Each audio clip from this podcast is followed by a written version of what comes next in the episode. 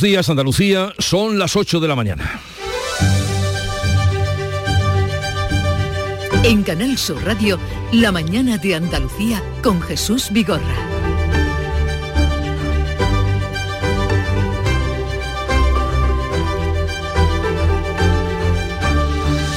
El presidente de la Junta, Juanma Moreno, ha pedido a Pedro Sánchez que cese el acoso a la fresa de Huelva por parte de él y de su gobierno. En una carta a la que ha tenido acceso Canal Sur Radio, el presidente andaluz acusa al presidente del gobierno y a la vicepresidenta Teresa Rivera de ser cómplices de la campaña difamatoria orquestada desde Alemania contra el sector de los frutos rojos, pero se ofrece a buscar una solución de consenso por los frutos rojos y también por Doñana. La Junta se reúne hoy con las cadenas de supermercados alemanes para tratar de frenar la crisis y ha anunciado que creará una nueva certificación de calidad. Por otra parte, sorprendente el hallazgo de la policía que ha localizado en un piso de Torremolinos el cadáver de Sibora, una joven desaparecida hace nueve años. Marco, el asesino confeso de otra mujer, Paula, reconoció en mayo que había matado a la joven albanesa en 2014. La emparedó en el piso de la localidad malagueña que ocupaba él y otras personas. Ahora los agentes lo han encontrado, el cuerpo oculto, tras una pared y dentro de una bolsa de basura. Y habrá un cara a cara entre Sánchez y Feijó en la campaña electoral. El líder del Partido Popular rechaza la oferta de los seis debates porque dice los cara a cara se negocian, no se imponen. Feijó ha adelantado que si llega a la Moncloa derogará la ley trans y la de memoria y recuperará el delito de sedición. Además suprimirá las carteras de igualdad y consumo para reducir el número de ministros. Por otra parte, los funcionarios de Justicia siguen en huelga y se encierran en el Ministerio. El comité de huelga presiona así a Pilar Yo después de terminar sin acuerdo la ronda de negociaciones. El gobierno emplaza a los sindicatos para después de las elecciones generales y estos mantienen la huelga indefinida. De estos y otros asuntos enseguida les ampliamos información, si bien antes el tiempo. La mañana de Andalucía. Social Energy.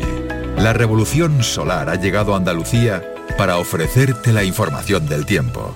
7 de junio, miércoles, con cielos nubosos o cubiertos, eh, con precipitaciones que serán más probables en el Mediterráneo y las sierras béticas, donde pueden ser localmente fuertes o persistentes. Las nubes y las eh, precipitaciones van a disminuir al caer la tarde. Bajan las temperaturas máximas y habrá eh, levante que va a ser fuerte en el estrecho. Celebra el Día Mundial del Medio Ambiente con Social Energy. Instala ya nuestras soluciones fotovoltaicas para ahorrar en tu factura de la luz con primeras marcas y hasta 25 años de garantía. Y para ponértelo fácil, solo si contratas hasta el 12 de junio, no pagarás nada hasta septiembre. Infórmate en el 955 44 11 11 o socialenergy.es. La revolución solar es Social Energy.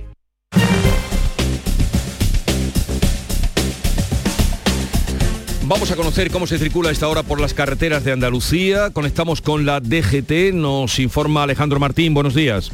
Muy buenos días, ¿qué tal? Hasta ahora van a encontrar complicaciones en la red de carreteras andaluzas y van a circular en la provincia de Sevilla, en la 49, de entrada a la capital hispalense, a su paso por Bormujos y Tomares, muy densa la ronda S30 a su paso por Pineda en sentido a Puente del Centenario. También encontrarán dificultades en la provincia de Málaga, en el acceso a la capital malacitana por la 357 a su paso por Castañetas y también en Merca Málaga en la 7, en Fuengirola, la Cala de Mijas, El Faro y Cala Honda, todo ello en dirección Marbella y ya en Granada, complicada hasta ahora la GR30 a su paso por Ronda en ambas direcciones.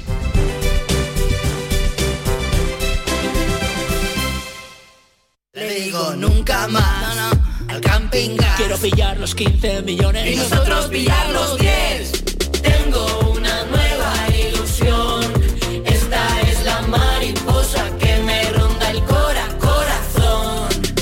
Está a la venta el extra de verano de la 11. Un gran premio de 15 millones de euros y no viene solo. Además hay 10 premios de un millón. Extra de verano de la 11. Pone un nuevo verano en tu vida. A todos los que jugáis a la 11, bien jugado. Juega responsablemente y solo si eres mayor de edad. En Canal Sur Radio, La mañana de Andalucía con Jesús Vigorra. Noticias. Como les venimos contando desde esta mañana, Juanma Moreno, presidente de la Junta, ha pedido por carta a Pedro Sánchez, presidente del Gobierno, que cese el acoso a la fresa de Huelva y se ofrece al tiempo a buscar una solución de consenso tanto para los frutos rojos como para el futuro de Doñana. La Junta, por otra parte, se reúne hoy con supermercados alemanes para contrarrestar el boicot a los frutos rojos onubenses. Manuel Pérez Alcázar. En su carta a la que ha tenido acceso Canal Sur Radio, el presidente de la Junta acusa a Pedro Sánchez y a la vicepresidenta presidenta Teresa Rivera de ser cómplices de la campaña difamatoria puesta en marcha desde Alemania contra la fresa de Huelva. El presidente de la Junta advierte que ningún objetivo político ni campaña electoral justifican que el gobierno de España dé amparo a falsedades que ponen en riesgo un sector clave de la economía andaluza. Así lo exponía Moreno ayer también en la Junta Directiva del Partido Popular. He visto un presidente que lejos de defender los intereses de los agricultores y ganaderos, de los trabajadores de la provincia de Huelva y de toda Andalucía, y para que no corra ni un solo bulo más, en vez de ponerse al lado de los agricultores y de los ganaderos, se ha puesto enfrente, enfrente de todos y cada uno de ellos. El gobierno andaluz se reúne hoy con las cadenas de supermercados alemanas Aldi y Lidl para tratar de frenar el boicot. La Junta va a crear una certificación de calidad para Europa de los frutos rojos y ha pedido al Ejecutivo Central que defienda que el resto de países productores tengan que cumplir los mismos requisitos. Actualmente los frutos rojos de Huelva tienen el distintivo Spring, uno de los más exigentes que garantiza que el agua que se utiliza es, sostenible. El presidente de la patronal Interfresa, José Luis García Palacios, lamenta que el gobierno de España se hiciera eco del boicot en Alemania. Si esa desinformación es alimentada es porque habrá un interés, pero no nos dedicamos a ver qué piensan los demás. Nosotros vamos a intentar mostrar qué es lo que hacemos bien y si alguien tiene alguna duda, nos esforzaremos de mostrar que lo hacemos bien. Los supermercados alemanes mantienen, no obstante, el boicot a la fresa española, aunque aquí aseguran que compran fresas de Huelva, en su país han comunicado que darán prioridad a las fresas alemanas. La asociación alemana Campact, promotora del boicot, reconoce que está lejos de las 200.000 firmas previstas contra las fresas de Huelva. Más en este sentido porque la ministra Yolanda Díaz visita hoy Doñana justo después del encontronazo entre el gobierno y la Junta por la visita frustrada de los diputados alemanes a la zona. Nuria Durán. La llegada de Díaz tiene carácter electoral porque acude a Doñana en calidad de candidata de Sumar, no como vicepresidenta del Gobierno. Yolanda Díaz tiene previsto reunirse con organizaciones agrarias y agricultores afectados por la ley de regadíos. De otro lado, el Ayuntamiento nubense de Lucena del Puerto, gobernado por independientes, y el PP va a debatir mañana una moción para declarar persona non grata a la ministra Teresa Rivera. Este miércoles, además, la Comisión del Parlamento sobre los regadíos de Doñana ha ampliado los comparecientes para citar al presidente del Consejo de Participación del Parque, Miguel Delibes, a propuesta de Partido Popular y Vox tras la reclamación de los grupos de izquierda. La Unión Europea confirma que no negociará con Marruecos y no está negociando una prórroga del acuerdo pesquero. Bruselas confirma los peores augurios del sector andaluz y recuerda que en 2021 el Tribunal General de la Unión Europea anuló el actual convenio pero mantuvo sus efectos hasta que el Tribunal de Justicia de la Unión se pronuncie sobre los recursos. El sector pesquero andaluz advierte que el caladero marroquí es una alternativa clave para los 45 barcos con licencias de pesca en la zona, en unos eh, momentos que son especialmente delicados. El acuerdo vence el 17 de julio. El gobierno ya ha avanzado que prepara ayudas para la flota que faena en los caladeros marroquíes. Y los pescadores están ya bastante alarmados por esta situación. Veremos en días sucesivos qué pasa. Un asunto también que ha sobrecogido a cualquier persona de buena voluntad y cualquier oyente. Les venimos contando esta mañana que la policía localizaba esta noche en un piso de Torremolinos el cadáver emparedado de una joven que sería la desaparecida eh, en, eh, hace nueve años de origen albanés, Sibora Gagani de nombre y que ha sido ahora encontrada su eh, cuerpo en estas situaciones y en estas circunstancias. Eduardo Ramos, Málaga.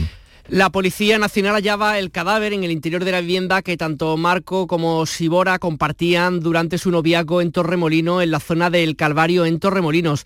Esta pareja se mudaba en el año 2011 desde Roma hasta Torremolinos y ella desaparecía el 7 de julio del 2014, fecha desde la, que, desde la cual su familia, que reside en Italia, aunque ya era albanesa de nacimiento, no sabía nada de ella. Al filo de las 11 de la noche y tras toda una tarde trabajando allí, un equipo forense levantaba el cadáver cadáver de esta mujer y era trasladado hasta el Instituto Anatómico Forense. Serán las pruebas del ADN las que confirmen si se trata, como todo el mundo sospecha, de esta joven desaparecida en el año 2014. Todo el mundo sospecha porque fue el mismo Marco el que dijo eh, y el que confesó que la había emparedado.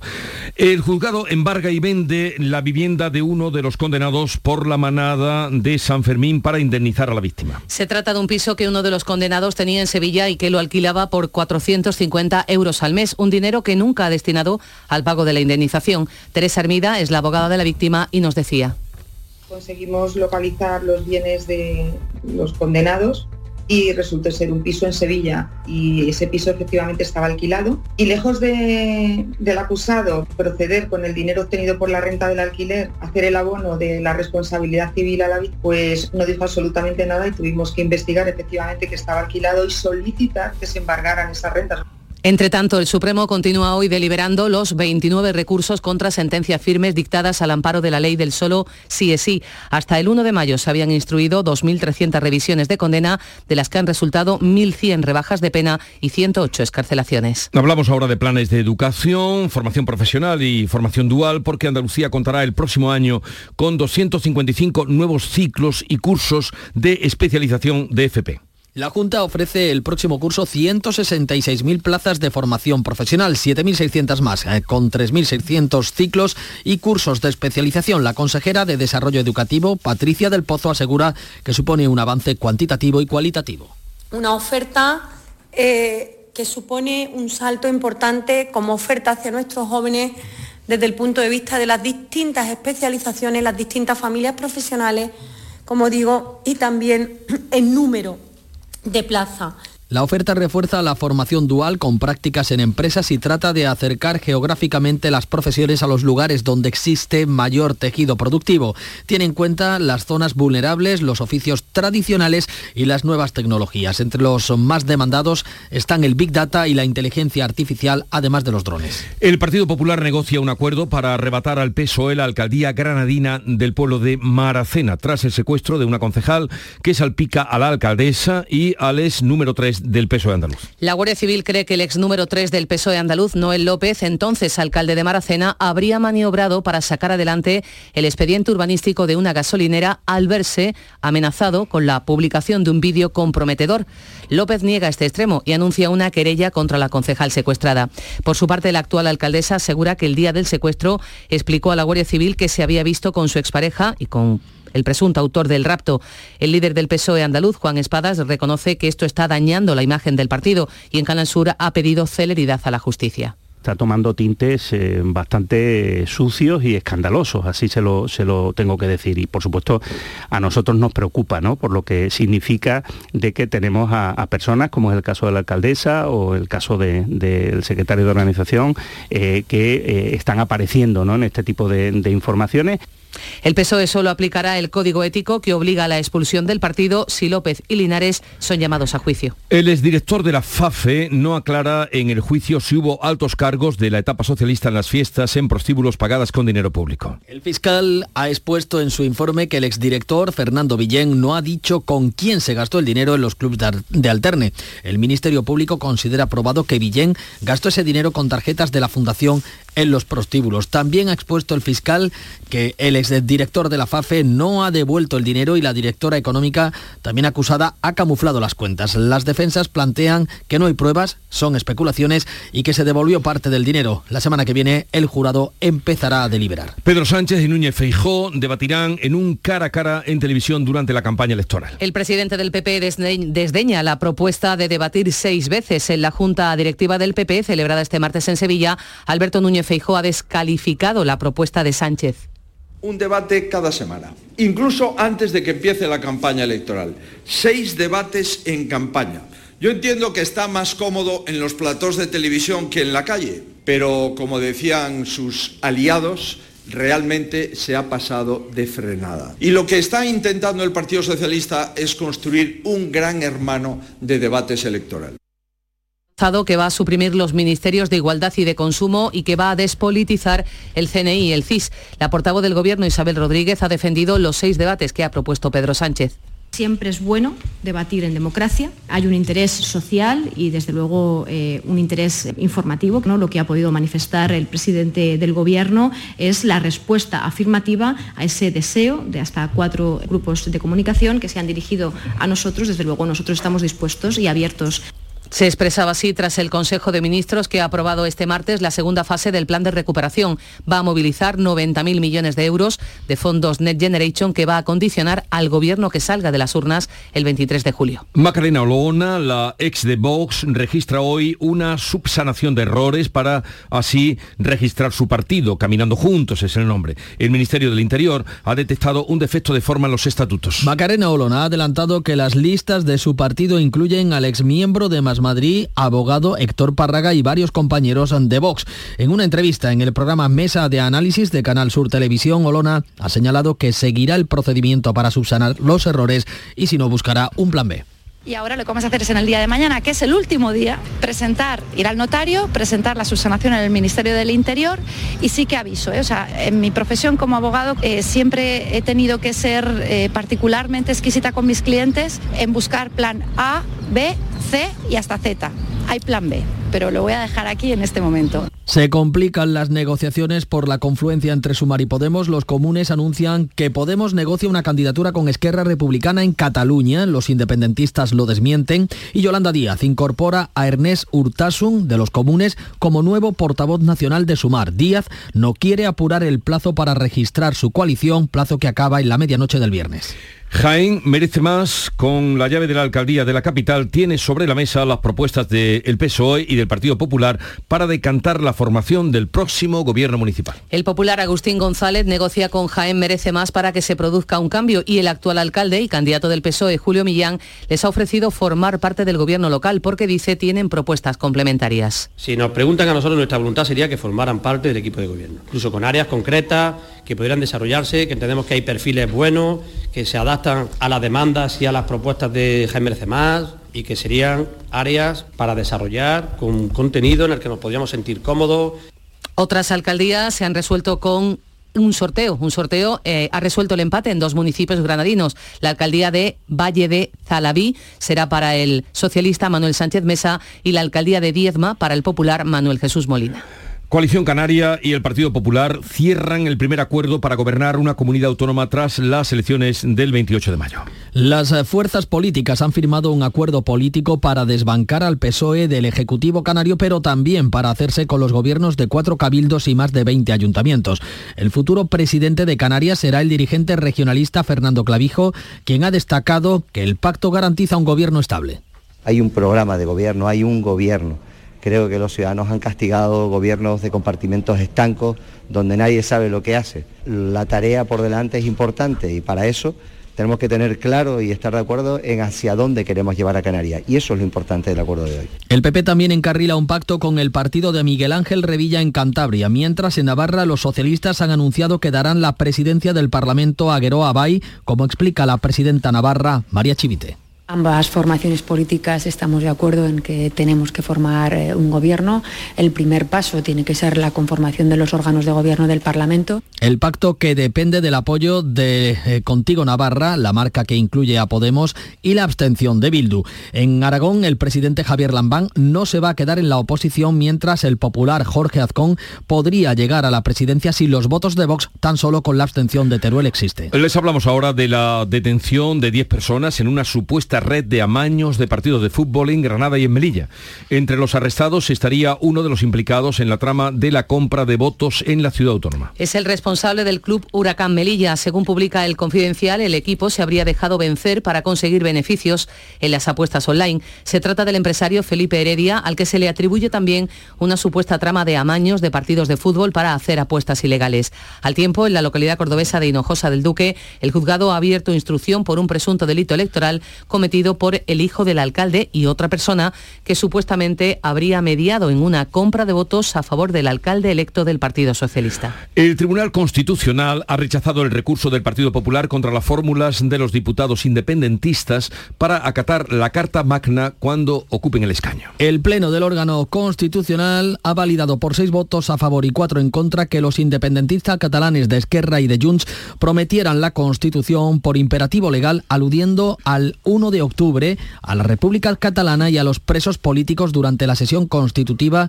del Congreso el 21 de mayo de 2019. Dice el Tribunal de Garantías de mayoría progresista que no queda acreditado que la decisión de la presidenta Merichel Batet de aceptar dichos acatamientos haya cercenado los derechos y facultades del resto de diputados, como argumentaba el PP en su recurso. Son las 8.20 minutos de la mañana.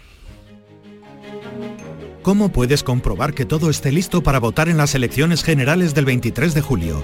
Debes figurar en las listas del censo electoral. Puedes consultarlo del 5 al 12 de junio en tu ayuntamiento, consulado o INE.es. Pide que rectifiquen si hay algún error, especialmente si votas por primera vez, si has cambiado de domicilio, si no has recibido tu tarjeta censal o esta contiene algún error. Ministerio del Interior, Gobierno de España. Toda Andalucía y toda tu radio van contigo, cuando quieras y donde quieras. Porque la app de Canal Sur Radio tiene todas nuestras cadenas, con todos los programas que te gustan, las emisiones en directo y tus podcasts. En casa, en el trabajo, haciendo deporte, de compras, paseando. Descárgatela. Tienes todo Canal Sur Radio, Radio Andalucía Información, Canal Fiesta, flamencoradio.com y Canal Sur Radio Música para ti. Toda Andalucía y toda tu radio van contigo. Más Andalucía. Más Canal Sur Radio. La mañana de Andalucía con Jesús Vigorra. Canal Sur Radio. La huelga de los funcionarios de justicia continúa y esta noche ha sido de encierro por parte de algunos funcionarios de la Administración de Justicia. El comité de huelga se ha quedado en el Ministerio tras terminar sin acuerdo la tercera reunión con el Gobierno. Lleva mes y medio reclamando sin éxito mejoras laborales y una subida salarial de 430 euros brutos al mes. El portavoz del comité de huelga, Luis Calero, entiende que el secretario de Estado de Justicia, Tonchu Rodríguez, no es interlocutor válido porque ha roto unilateralmente, denuncia la negociación. Para el Comité de Huelga, el secretario de Estado de Justicia ya no es un interlocutor válido para la, la, negociación por su intransigencia, su negativa al diálogo y a la negociación y su incapacidad para solucionar conflictos. Y debe ser sustituido inmediatamente como interlocutor de este Gobierno en este conflicto. El Ministerio los ha emplazado a una nueva mesa de diálogo después de las elecciones generales del 23 de julio, mientras que los sindicatos mantienen la convocatoria de huelga.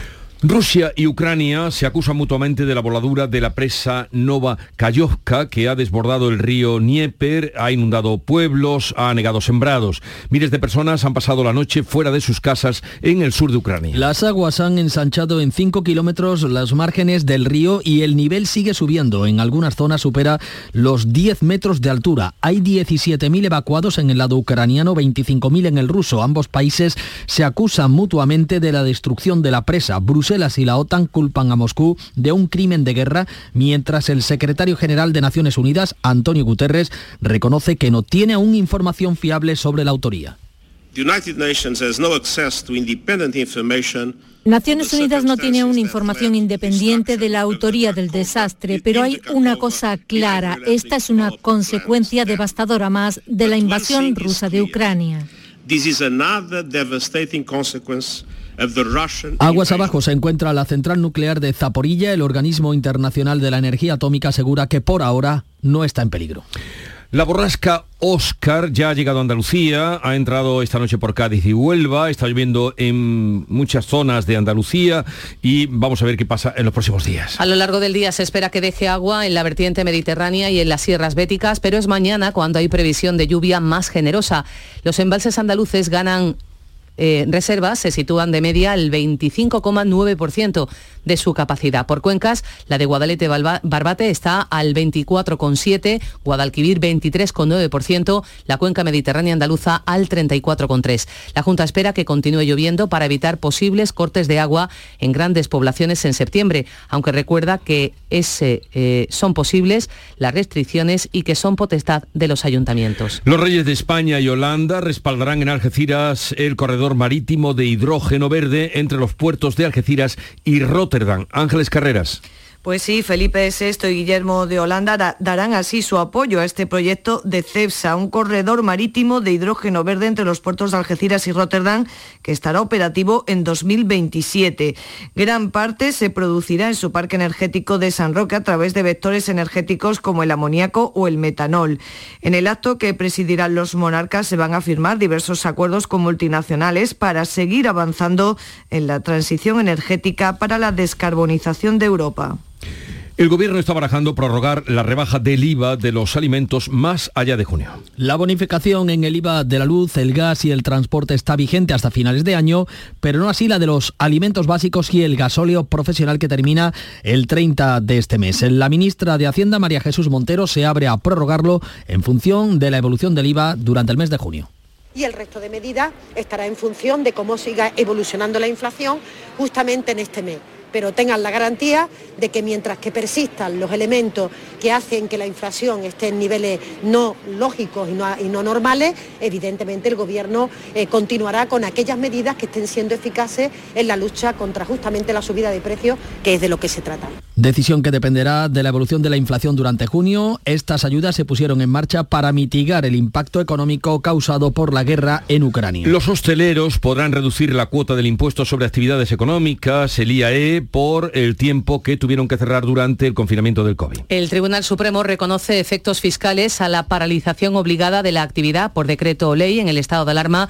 y dicta que pueden beneficiarse los hosteleros de una rebaja en esa tasa, el IAE. La rebaja fiscal será proporcional al tiempo en el que estuvo parado el negocio. Los ayuntamientos son los que cobran este impuesto, deben ahora devolverlo cobrado de más.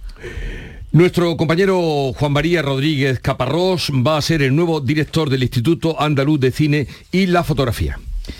Es periodista especializado en cultura en Canal Sur Televisión desde 1998. Ha dirigido y presentado espacios de literatura y de cultura y ha colaborado durante años con el Teatro de la Maestranza o con la Real Orquesta Sinfónica de Sevilla. Juan María ha sido elegido en concurso público a través de un proceso de baremación de méritos.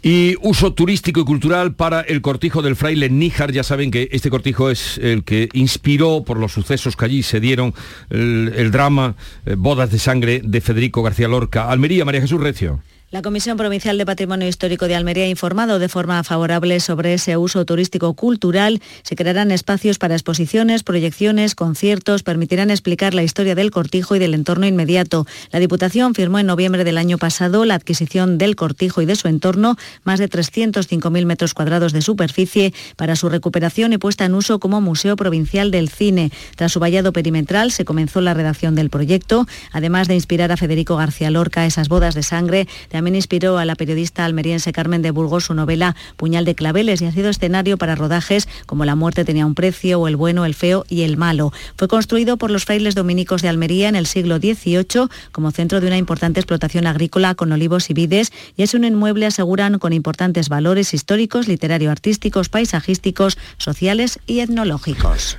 pues le deseamos desde luego que pueda tener un buen fin, ya que tantos años lleva como referente literario e histórico, pero abandonado.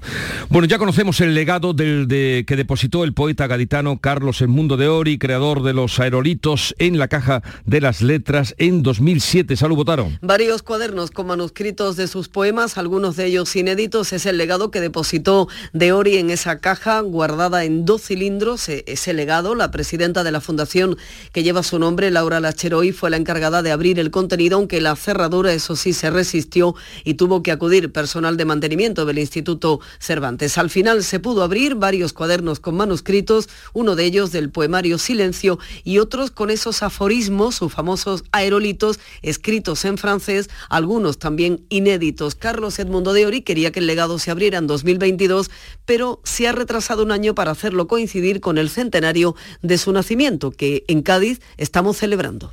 Y pudo tardar más, porque la verdad ha sido la última broma de Ori, porque no había manera de abrir la caja, tuvieron que forzar, tuvieron que violentar la caja de Carlos Mundo de Ori.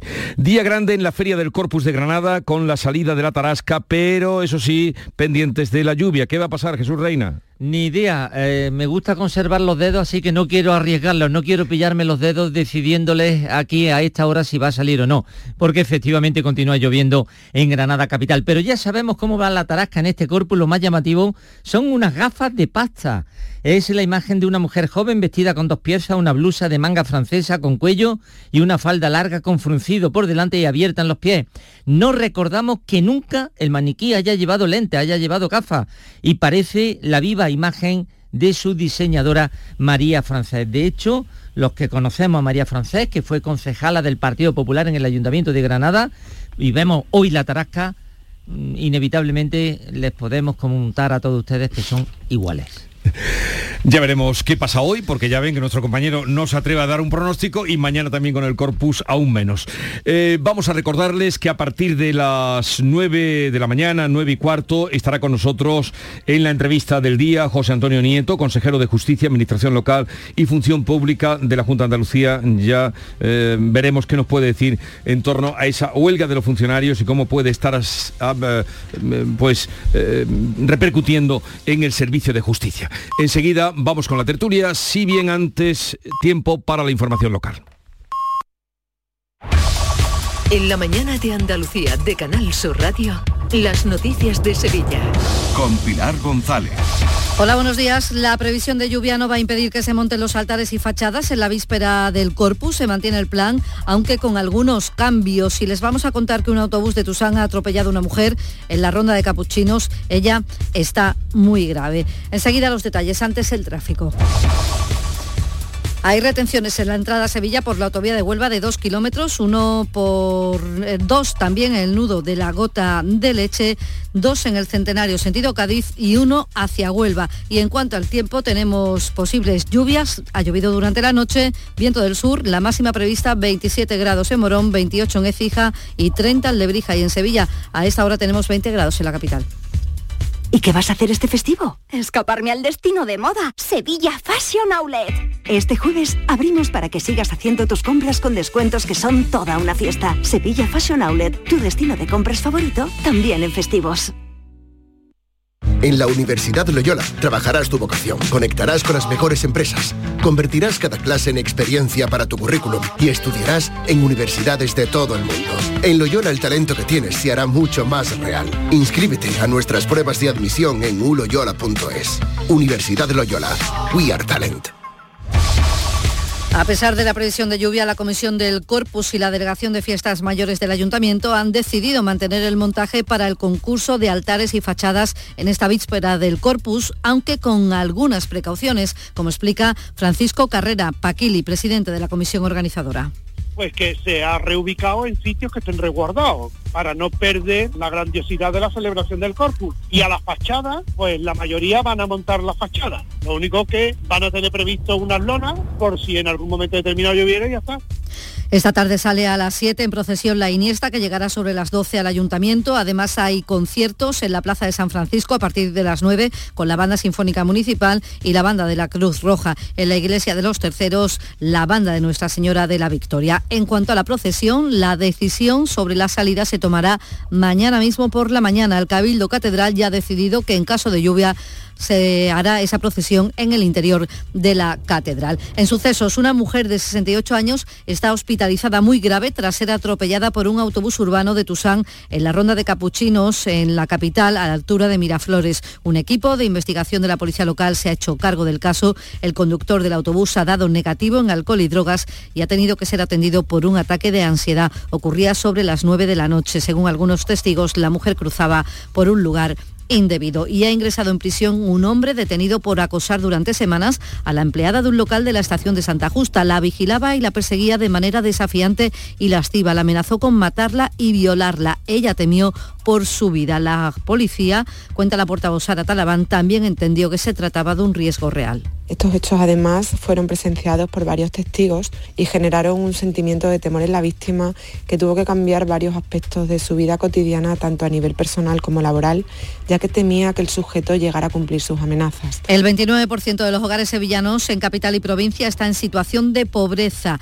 Caritas atendió el año pasado a más de 46.000 personas en nuestra provincia. Dice su director Mariano Pérez Ayala que esto es responsabilidad de todos. Y la responsabilidad es compartida no solo de las administraciones, hay también una parte de responsabilidad ciudadana y social. A veces los ciudadanos miramos para otro lado, no nos comprometemos. Es decir, cuando hay unas situaciones de la gravedad que se da en algunos barrios de nuestra ciudad, eso no es responsabilidad solo de uno. Precisamente hoy una treintena de vecinos va a presentar un escrito ante la Fiscalía por los cortes de luz en el Polígono Sur. Deportes, Nuria Gaciño, buenos días. Muy buenos días. Espectacular despedida la de Joaquín anoche en el Benito Villamarín, donde se batió el récord de asistencia con casi 60.000 personas. El portuense recibió su homenaje soñado junto a su afición, amigos y familia. Un sueño hecho realidad, bueno, más que un sueño, ver el campo lleno con tantísimos compañeros, con tantísimas leyendas, los béticos disfrutando, creo que es una noche mágica donde bueno va a quedar en el recuerdo de todos, ¿no? Y sigue una temporada más en el Sevilla Mendilíbar que hoy a las 11 eh, de la mañana tiene previsto comparecer ante los medios para hablar de su renovación. Gracias Nuria. Sevilla estrena hoy un vuelo directo con Atenas, dos días en la semana y estará hasta el 15 de septiembre. Y un acertante de la Monoloto ha ganado casi dos millones y medio de euros. Está sellado en la administración de lotería del centro comercial Al Campo. A esta hora 18 grados en Carmona, también en Olivares 20 grados en Sevilla.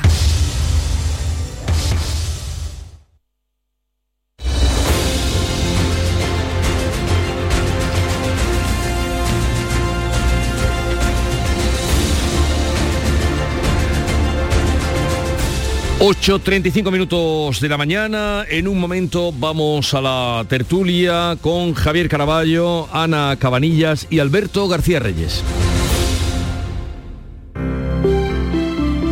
Buenos días. En el sorteo del Eurojackpot de ayer, la combinación ganadora ha sido 5, 7, 21, 22 y 29. Soles 3 y 10. Recuerda, ahora con el Eurojackpot de la 11, todos los martes y viernes hay botes millonarios. Disfruta del día. Y ya sabes, a todos los que jugáis a la 11, bien jugado. Este viernes, la mañana de Andalucía, con Jesús Vigorra, te lleva a la sede de la cooperativa COVAP en el Valle de los Pedroches para conocer más de la cooperativa andaluza líder en innovación y calidad de sus productos. La mañana de Andalucía con Jesús Vigorra. Este viernes desde COVAP en el Valle de los Pedroches, Córdoba.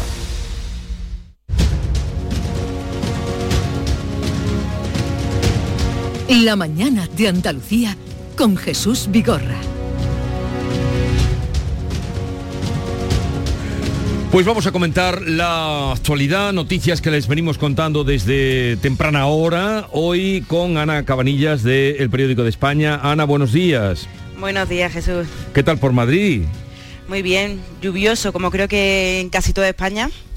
Pero vamos, muy bien, aquí estamos entretenidos con acuerdos de izquierda, con la precampaña, ya se ha puesto todo en marcha otra vez. Acuerdos de izquierda, derecha, eh, adelante y atrás. Aquí también está lloviendo, te lo digo para, en fin, que estamos contentos. Esta mañana en la ronda que hacíamos, eh, casi toda Andalucía tenía lluvias, eh, suaves todavía, pero mm, de punta a punta, y eso nos alegra. También está con nosotros hoy, y no es lunes, Javier Caraballo del Confidencial. Buenos días, Javier. Muy buenos días. Llueve por Alcalá. No, no, está nublado, pero en este momento donde estoy yo no llueve. Pero tú dónde estás?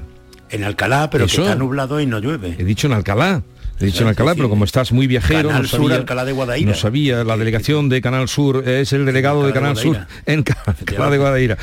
Y aquí conmigo acompañándome en los estudios de Canal Sur Radio en la isla de la Cartuja, Alberto García Reyes, director de ABC Sevilla. Buenos días, Alberto. Buenos días, ¿qué tal? Eh, oye, mm, contento con el nuevo premio Romero de Murube que se falló ayer. Sí, se falló ayer, la, la vigésimo tercera edición del premio Joaquín Romero Murube que otorga ABC Sevilla, lo ganó José eh, Peláez, que es, un- es un articulista, en mi opinión, eh, que va a dar mucho que hablar en los próximos años a nivel nacional. Para mí es el gran destello del articulismo eh, de los últimos años. Pues eh, gracias por la invitación porque me, me, eh, tuve el honor de formar parte del jurado por primera vez de ese premio. Espero que lo hayamos hecho bien o que al menos... Eso le da lustre, eso le da lustre al premio, Jesús. Peláez es un Peláez es un buen amigo y, y efectivamente es un, un chaval, vamos, tiene 40 y algo, eh, pero que tiene mucha proyección. Es, es un eh, buen articulista y tiene una gran pasión por Andalucía y por Sevilla. O sea que lo reúne todo. Sí, se le nota, ¿eh? En este artículo se le nota perfectamente. Él es de Valladolid, pero está muy vinculado a Sevilla por, por cuestiones familiares. Y viene mucho por aquí. Eh, esta mañana, mm, desde primera hora, mm, en fin, nos hicimos con la carta, eh, la carta que el presidente de la Junta de Andalucía ha enviado al presidente del gobierno, una carta dura eh, en la que mm, le dice que cese, le pide que cese su gobierno los ataques o el acoso, dice textualmente dice que cese en esta campaña de acoso a los agricultores de Huelva, al tiempo que se ofrece para abrir un proceso de colaboración entre ambas administraciones en la búsqueda de soluciones tanto para el sector de los frutos rojos como para el espacio natural de Doñana. ¿Qué posibilidad tiene de tener, bueno, qué posibilidad de que una carta así surta efecto eh, también con las elecciones vistas el 23 de julio? ¿De qué te rías, Alberto? Eres malo, no, no, no.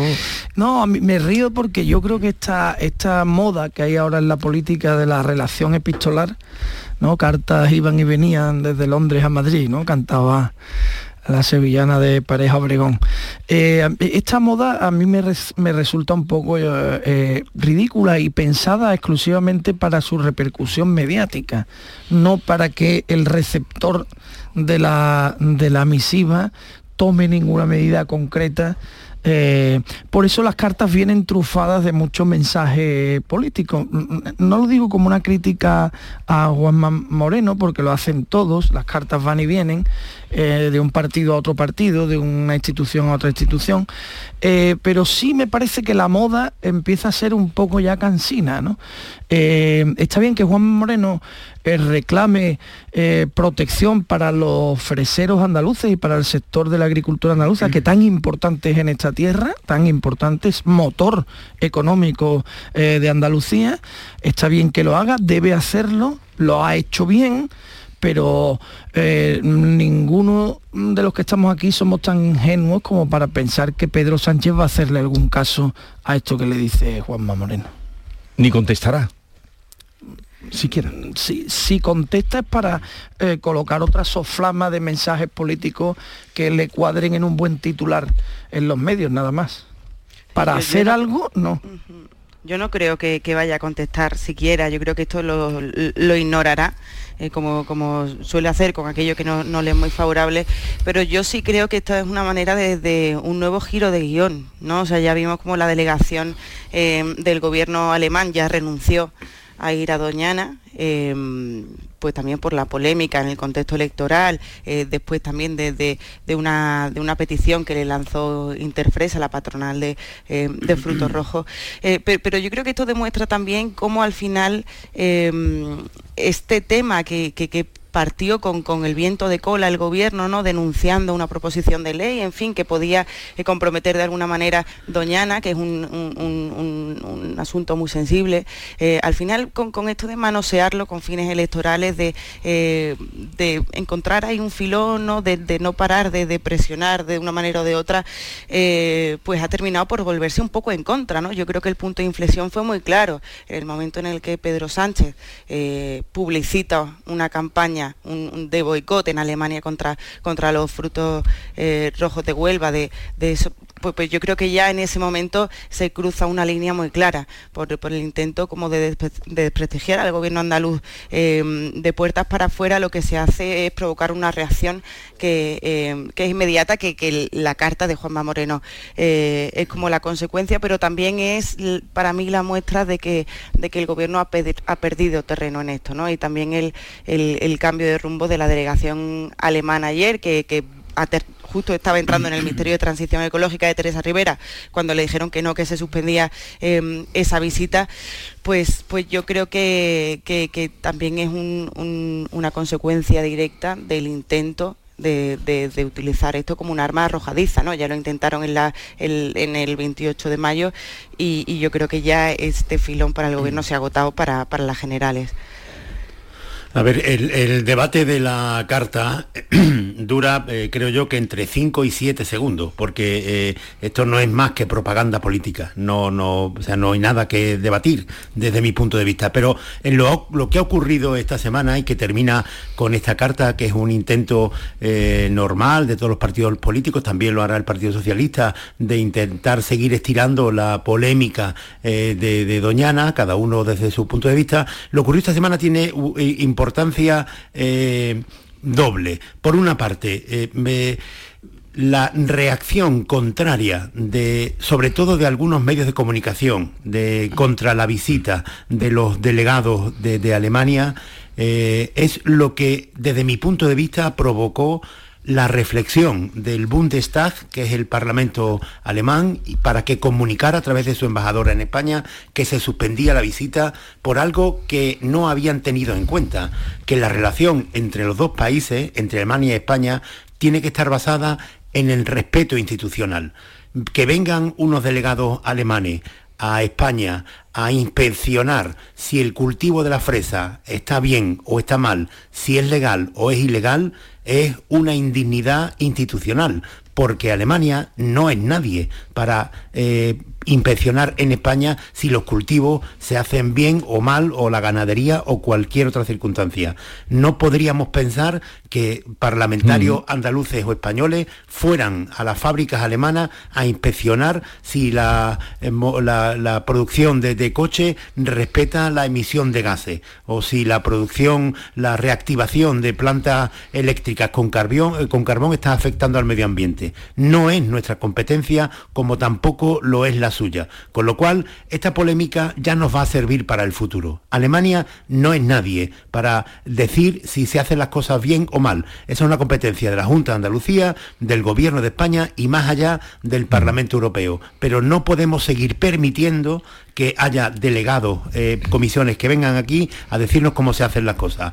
Eso es lo, lo, bueno de esta semana. Y para el futuro ya tendremos que esperar a que termine la campaña electoral y que el Partido Popular y el Partido Socialista se sienten a negociar y a resolver un problema que sí existe, porque lo que ha puesto el PP con esa torpe iniciativa legislativa suya es el dedo sobre eh, un problema real, que es la existencia de, agricultores que eh, en torno a 800 hectáreas, de, las, de las 10.000 que hay, que, eh, que, no están legalizados. Pues eso hay que resolverlo y habrá que modificar la, con, con permutas de tierra, hay que salvar Doñana y proteger también el cultivo de la fresa. Habrá que pensar que el, futuro de Marte de las Cañas, por ejemplo, no puede seguir tirando del acuífero, si hay que construir desaladoras, un mensaje más positivo que el que hay en la actualidad.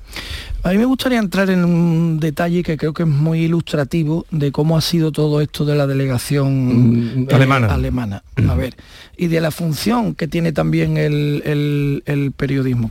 Conozco el entresijo de primera mano porque eh, mm, la noticia llega a la redacción de ABC y empezamos a moverla y a partir de ahí se levanta el, gobierno y a través de la delegación del gobierno en Andalucía mm. emite un comunicado el domingo por la tarde. el entresijo es el siguiente. Es el consulado de Málaga, no me pregunten por qué, pero el consulado de Málaga el que inicia todo el proceso para que esta delegación de Alemania, de parlamentarios alemanes del Bundestag, venga a España, a Madrid primero, a visitar a la ministra eh, y al secretario general, eh, y luego baje hasta Doñana. Doñana, ah, vuelva Sevilla y Almería, ¿no? Era lo que decía el, cuando nosotros eh, accedemos a, la carta que desde el Consulado de Málaga se envía para preparar esta visita al director de Doñana, para que le acoja bien a la delegación eh, alemana, eh, pues obviamente hacemos el trabajo de, averiguación de qué está ocurriendo aquí y llamamos a las partes implicadas, entre ellas al Ministerio de Transición Ecológica. La respuesta que recibe el periódico del Ministerio de Transición Ecológica es una, un comunicado común, no una respuesta a la pregunta que le ha hecho ABC, sino un comunicado común en un chat donde hay muchos periodistas, donde explica ¿eh? que la delegación, que ellos no tienen nada que ver con la delegación alemana, absolutamente nada que ver, pero que les parece bien que venga porque eh, lo que está haciendo em, eh, Juanma Moreno es, abro comillas, temerario, cierro comillas, con Doñana. Bien, luego nosotros averiguamos también que eh, se habían hecho todos los trabajos previos para recibir con alfombra roja a esta delegación alemana en, en Madrid. Cuando todo esto se publica, es cuando desde la Embajada de, Alemania, en primer lugar, y desde el Parlamento Europeo, todo esto está contado, pero bueno, lo, lo, recalcamos. Estás haciendo ahora una síntesis. Eso es, desde el Parlamento Europeo se hace un movimiento rápido para abortar esta visita por todo esto que está diciendo Javier Carballo, porque Alemania no es absolutamente nadie para investigar lo que está haciendo la Junta de Andalucía eh, en, Doñana. Quiero eh, con esto hacer hincapié en que la actitud del gobierno de Pedro Sánchez fue en todo momento de colaboración con la delegación alemana. ¿eh? El gobierno de Pedro Sánchez facilitó que se produjese esa injerencia. Esto también, la Junta, también la Junta de Andalucía eh, había autorizado la, o sea, que había, habían contactado también con, la con la Junta de Andalucía, pero claro, pero no lo había autorizado, Javier, no, no, eso no es así. vamos a ver. La Junta de Andalucía eh, recibió la petición y a partir de ahí es cuando se produce la polémica. Que yo creo que hablamos de lo mismo, que, es normal que puedan venir eh, parlamentarios alemanes o portugueses o, franceses a España. es normal que, que se puedan mover, pero es que esto era distinto, porque esto además primero se produce en, un contexto determinado, que es lo que todavía permanece, aunque se esté eh, flaqueando, que es una campaña de boicot a productos eh, eh, onubenses españoles en de la fresa en Alemania esto no se puede permitir. O sea, eh, que, no haya una protesta diplomática por parte de España diciendo, oiga, esto de, esto que, es de, un boicot a productos, pues, ¿no? Eso es lo que estoy tratando de subrayar. Es, inadmisible. que no es que no hubo una protesta, no, solo es que no hubo una protesta en ese contexto que se produce. Es que se facilitó. El comunicado que, hizo el Bundestag, eh, ellos decían algo que, a mí, que, que, escribí de esto al principio de la semana, me, pareció, eh, en fin, inadmisible.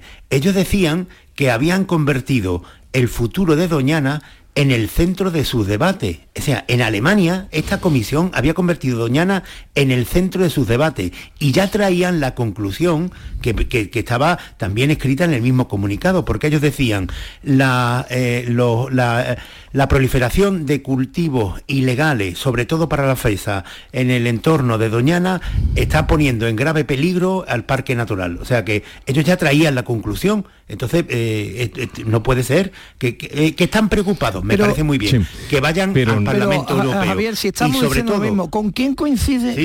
con, quién coincide en esa conclusión estos parlamentarios? ¿Con quién coincide? ¿Quién está diciendo en España que lo que la ampliación de la ley de, los regadíos en la corona norte de Doñana acaba con Doñana? Que aquí hay que bajar al detalle también. A ver quién ha acabado aquí con Doñana. Sí, ¿eh? sí, sí. Todo esto ¿Eh? se produce, Alberto, por, porque la, la secuencia comienza, desde mi punto de vista, con una torpeza del Partido Popular Popular de Andalucía cuando plantea una, ley, una ley para regularizar eh, cultivos ilegales eh, en plena sequía sin el trasvase autorizado y sin el consentimiento, el acuerdo ni el apoyo, más bien lo contrario, la oposición de todos los técnicos y científicos del Parque Nacional de Doñana. a partir de no, no, es que eso es literalmente así. Eh, empieza con esa torpeza. Ahora, ahora la das. a partir de ahí sobre esa torpeza se edifica una monumental polémica por la demagogia del gobierno de Pedro Sánchez y del Partido Socialista. Y luego viene ya lo de esta cosa estrafalaria de Europa. Sí, lo de, desde luego lo de Europa estrafalario, no puede tener otro nombre eso de unos diputados que vienen aquí de Alemania. Pero, empezaron a hablar todo el mundo y, los medios y eh, a recibirlos mm, con eso, con alfombra o tratándolos bien, que vienen, como si fueran a ser los que iban a poner aquí eh, arbitraje y los que iban a aclarar esto. A ver, Ana, que no te dejan estos dos eh, queridos compañeros hablar. Yo, yo, yo que estoy muy de acuerdo también con que esto partió de una torpeza, o sea, esto partió de una ley que no estaba eh, bien planteada en el sentido de que eh, yo creo que cuando tú planteas una norma de este calibre, como un asunto que despierta tantas sensibilidades, ¿no? Como Doñana, eh, tú mm, por lo menos sondeas cuál puede ser el efecto. Sí que es verdad que abordaba un, asunto que no es fácil, ¿no? Que es la regularización de, algunos cultivos que, que, estaban en un limbo legal y eso también habría, había que abordar en algún momento. ¿Y por qué estaban en un limbo legal? Ah. Es que eso es lo que hay que contestarse. Claro, ¿por qué? Pero no nos vamos a remitir tampoco a, décadas atrás, ¿no? Bueno, pues eso es algo que había, había coger el toro por los cuernos y se ha hecho, pero antes yo creo que eh, una negociación o, ver por, lo menos por dónde se podía salir para evitar el, incendio que después ha provocado y que yo creo que también es lógico, ¿no? Eh, y que ahora pues la situación se complica más para probar esto. Dicho esto, eh, pues la polémica lógica inicial es que el intento tan descarado del gobierno central de, tirarla y de utilizarla para sus intereses partidistas, no ya de gobierno, intereses eh, para, fines eh, meramente partidistas, pues ha terminado por, por, disolverlo, ¿no? O sea, al final ya eh, pues, pues, lo que decía, que, se le ha vuelto en contra, yo creo que ha perdido todo el sentido. Yo, yo es que discrepo con que sea una torpeza en un sentido muy claro. ¿eh? Y me explico, mm, voy a intentar ser muy... y, breve, rotundo, eh, este Alberto. sí, sobre todo muy breve. Que quiero pasar a otros temas. Sí, a ver, a ver, ese problema existía por unas políticas previas que desde luego no correspondían al gobierno actual de la, de la Junta de Andalucía. Se habían eh, concedido, la propia Junta de Andalucía tiempo atrás había cedido tierras. Eh, oh, Javier, déjame que lo cuente. No, no, pero es que, vas a contar lo que, que, sí, que lo que estamos hablando Pero que es, que no me dejas que lo cuente. Cuando lo cuente me lo rebates. pero déjame que lo cuente. Porque lo conozco. Pero bueno, lo conoces tú, que no, están escuchando mucha no gente. Era, hombre, por favor. Javier, ¿puedo contar? ¿Puedo hablar, por favor? Un momentito, Javier, no me dejas hablar nunca. Termina, Alberto.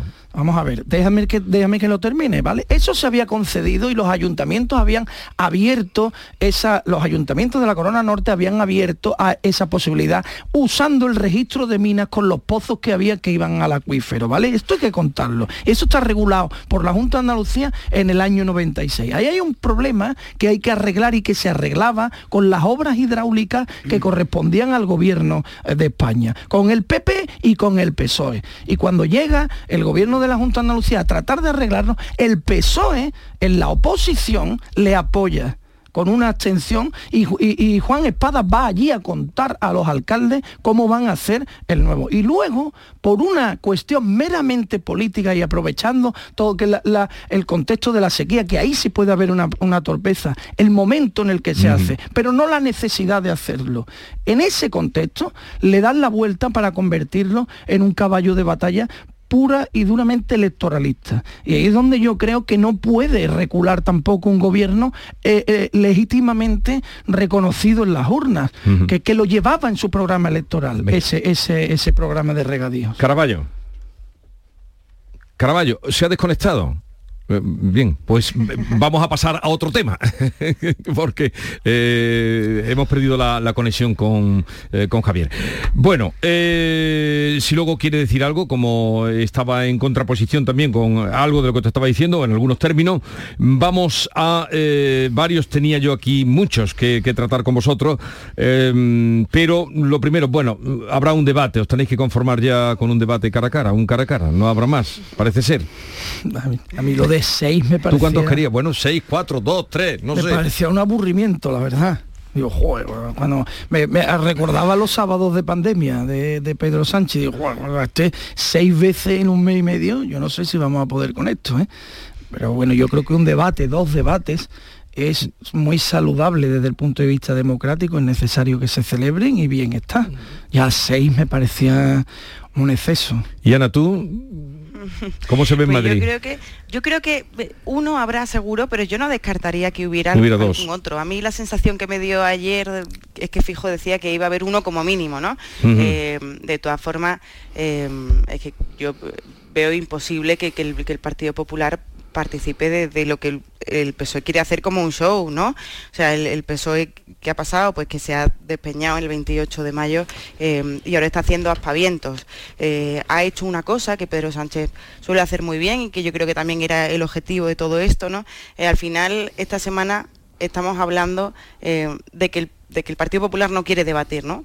O sea, estamos hablando de que no va a aceptar esos, esos, esos cara a cara y ya tenemos lo que va a ser un mensaje durante toda la campaña electoral, que es que Feijó pues, no planta cara al presidente del gobierno.